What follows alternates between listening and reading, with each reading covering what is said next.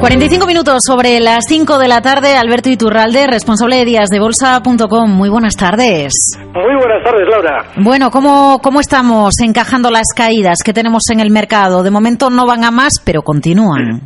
Sí, y hay que tener, hay que traer de nuevo el guion que comentábamos la semana pasada, y es que eh, para ver caídas consistentes, normalmente, es decir, justo antes de ese techo, se suele ver volatilidad Luego es cuando viene un latigazo fuerte a la baja.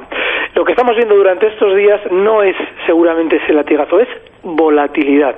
De manera que lo normal es que después de un descenso fortísimo la semana pasada, hoy nos hemos mantenido un poquito por debajo, lo normal es ver rebotes puntuales. Pero ojo porque esos 10.500 que veíamos hace 15 eh, días seguramente van a quedar eh, ahí, es decir, no, no es nada probable que volvamos hasta esa zona. De manera que, bueno, pues ahora también hay que traer esa especie de advertencia que venimos insistiendo. Los stops.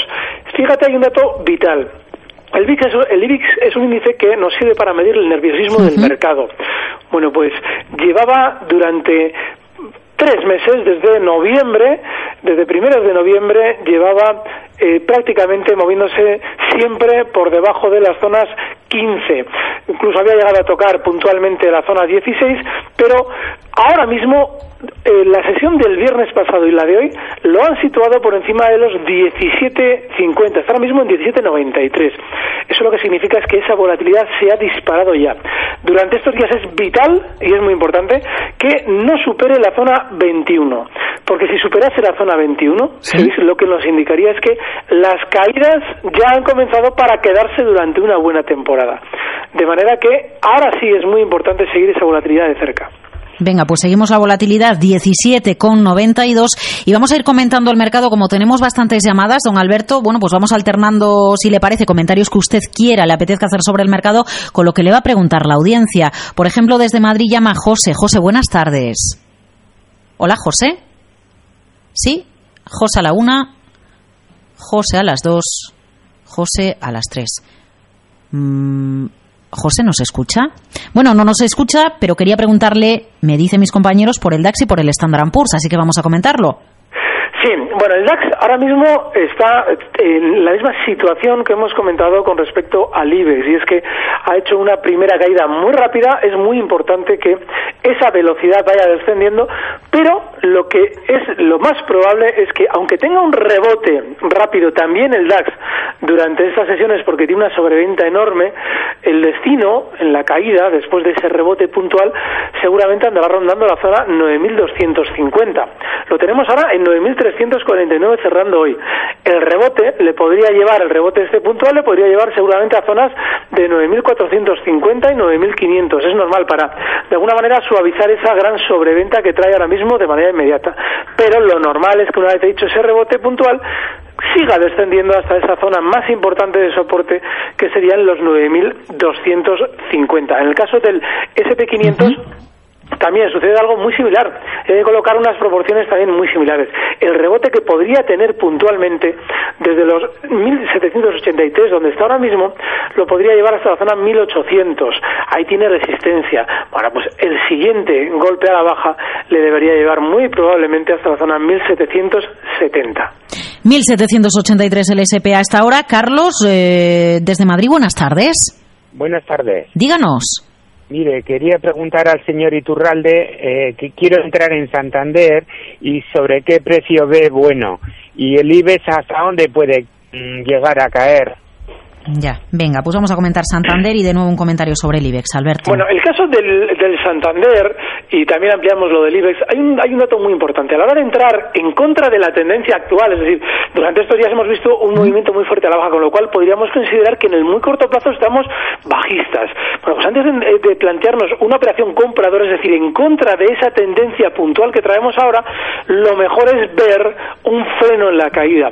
El Santander, hoy cerrando prácticamente mínimos de la sesión, en esa zona 6.26, todavía lo que nos está indicando es que seguramente no ha dejado de caer. Si abrimos un gráfico, la zona de soporte más importante está en los 6,12. Ahí podríamos plantearnos una entrada compradora con un stop justo en los 6 euros. Pero es muy importante que antes de plantearnos una operación en contra del mercado, veamos una, una parada, un par de días, tres sesiones, pues un poquito más lateral, no con la velocidad bajista que trae. Eso es aplicable también al IBEX. En el IBEX podríamos buscar la zona correspondiente de soporte en los 9.500 puntos. Bueno, pues antes de plantearnos una compra en cualquier precio eh, fuerte de los del IBEX, lo mejor es ir viendo un freno en la caída que en el IBEX podría incluso ampliarse desde esos 9.500 hasta los, los 9.400, 100 puntos más. Es normal. Las caídas no suelen frenar así como así tampoco. Ahora, lo vital es tener en cuenta que en los rebotes puntuales que veamos no es ahora mismo la mejor opción picar. ¿Por qué? O sea, no incorporarse, en los rebotes no incorporarse por si es un, un engaño. Claro, tenemos que hacer antes un suelo consistente y como eso no se está viendo, los rebotes que rápidos que se produzcan, lo normal es que nos generen una ansiedad compradora falsa a fin de, bueno, dejarnos enganchados. Bueno, pues nada, dejamos un poquito correr el mercado más a la baja hasta que haga un suelo antes de entrar. 911734747 911734747. Hemos hablado de Avertis a lo largo de las últimas semanas, don Alberto. ¿Qué pasa con este título? Muy bien, Avertis ha llegado a una zona ya muy importante porque la traíamos comprada desde la zona 15 ha llegado hasta esa zona 17.60 que ha hecho un techo. Vale, ahora lo lógico es que siga todavía recortando un poquito más hasta niveles de 15,60. Está ahora mismo en 16,30. Otro de los valores que seguramente pueda tener un rebote, un rebote puntual, pero no mucho más, porque ahora el movimiento que tiene inmediato por hacer seguramente sea recorte hasta esa zona 15,60 un valor que sigue siendo alcista de largo plazo, pero ahora de manera puntual hay que estar fuera. En el caso de Yastel, ya que le hemos comentado prácticamente todas las semanas que hemos charlado. Además, es un valor que, bueno, pues eh, eh, en este siempre solemos insistir, ¿no? A la hora de recortar lo va a hacer a una velocidad enorme. Aún así, no está muy mal, porque si tenemos en cuenta que hoy cierra, fíjate, además llega a marcar mínimos durante la sesión de hoy en los 8,33 y ha cerrado en 8,60. Eso también es un signo de volatilidad, pero también es un signo de cierta fortaleza en el corto plazo.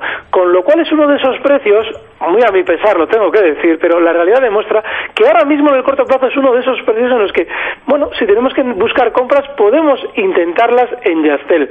El stop serían esos mínimos que ha marcado hoy un poquito por debajo, en la zona 8.30. Y bueno, pues mientras no rompa esa zona 8.30, podemos buscar compras en Yastel. lo importante es tener en cuenta que lo de los stops que hemos comentado durante esas semanas en todos los valores, en Yastel es más importante que en ninguno. Nos vamos a León con Geli. Buenas tardes. ¿Sí?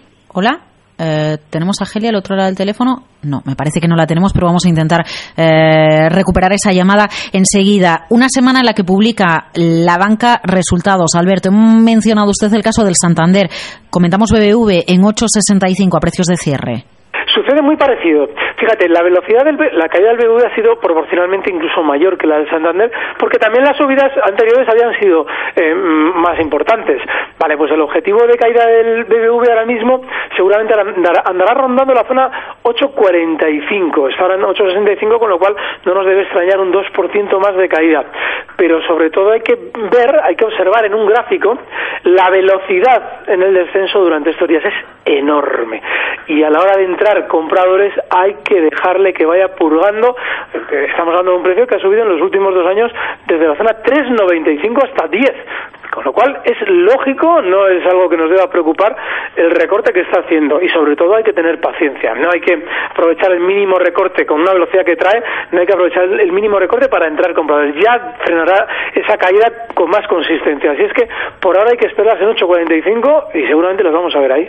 Eh, vamos a hacer un comentario sobre el comportamiento del oro, porque a lo largo de las últimas jornadas, la semana pasada, con la tensión que se producía en los países emergentes, sí que observamos una ligera subida de la onza. Hoy cayendo 1.260 dólares, la plata en 19,82. Pero a la audiencia le gusta que usted comente el comportamiento de las materias primas, Alberto.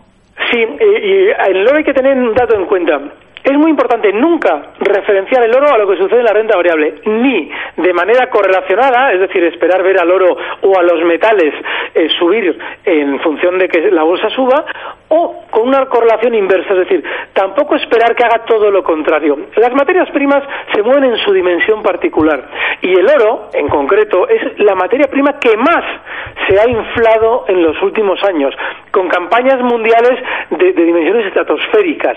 Eso lo que significa, o lo que suele acarrear son meses y meses de descenso para mitigar todo ese exceso comprador que se ha producido en los relativamente pequeños inversores, porque en las materias primas, por lo general, los inversores son de mayor eh, magnitud que lo que suele suceder en la renta variable normal. Bueno, pues nada, a partir de, ese, de ese escenario debemos siempre intentar más estar esperando abrir en el lado corto posiciones que hacerlo en el lado largo cuando han recortado, como ha hecho el oro durante estos meses.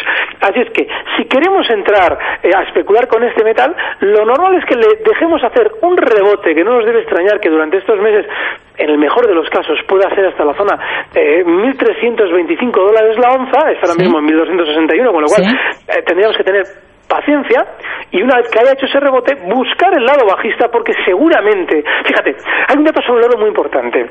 China está comprando toneladas y toneladas de oro. Lo que nadie se pregunta es quién las vende. Bueno, pues las vende Estados Unidos y se las vende a China y China se las, en cierto modo, se las come porque lógicamente necesita que no se levante demasiado eh, toda la manta de los posibles, las posibles em, fechorías en contra de los derechos humanos que pueda haber en China. Y esa especie de moneda de cambio que está estableciendo China comprando el oro de Estados Unidos, lógicamente es a cambio de algo, es decir, es a cambio de seguramente futuras caídas en las que China acepta que va a perder mucho dinero con esa compra de oro y Estados Unidos sabe de sobra que va a ganar mucho liquidando ese oro donde lo está haciendo ahora.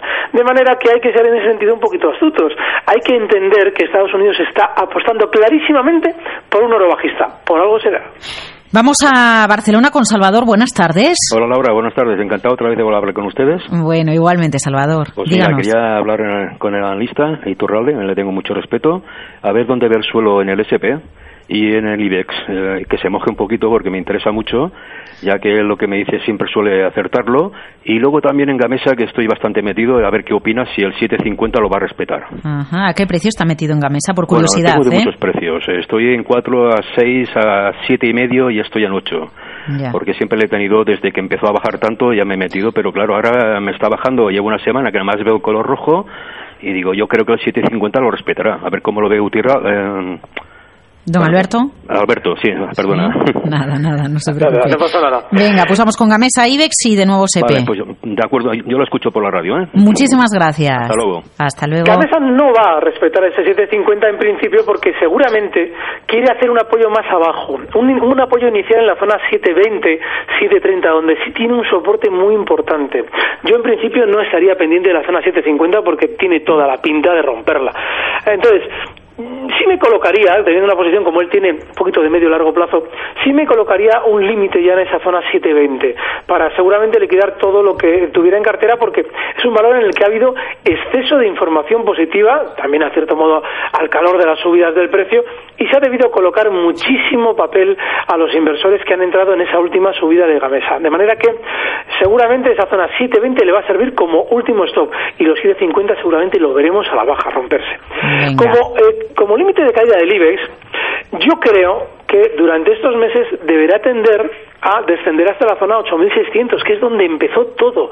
Todo el exceso alcista que ha traído el IBEX en los últimos meses se produjo después de una ruptura alza muy rápida de la zona 8.600 y justo eso fue el día 10 eh, de septiembre del 2013. Vale, pues esa ruptura más probablemente va a volver a verse de nuevo a la baja, con lo cual yo sí creo que en los próximos meses tendremos más recortes, pero eso no significa que lo vaya a hacer del tirón. Seguramente iremos viendo en los sucesivos programas oportunidades de compra de valores en los que pillar un rebote, pero sí, sí creo que en el largo plazo o en el medio largo plazo aquí a unos meses veremos de nuevo esos 8.600. El caso del SP500 seguramente va a ser una zona, en principio vamos a ver rebotes en una zona más cercana, seguramente en la zona 1655, más de medio plazo, antes hemos dado una zona inmediata, bueno, pues ahora vamos a ver un poquito una zona más lejana. 1655 es un soporte muy importante, ahí es donde si lo vemos alcanzar durante los próximos meses veremos un rebote. Don Alberto Iturralde, díasdebolsa.com, gracias por acompañarnos un lunes más en Capital Radio. El mercado en negativo con recortes, eh, lo que sucede a los próximos días dibujará un escenario que comentaremos con usted y con la audiencia la próxima semana. Gracias por acompañarnos. Gracias a vosotros, un fuerte abrazo. Eh, desde díasdebolsa.com, don Alberto Iturralde, en una jornada de recortes, ¿qué puede suceder en las próximas horas? Eh,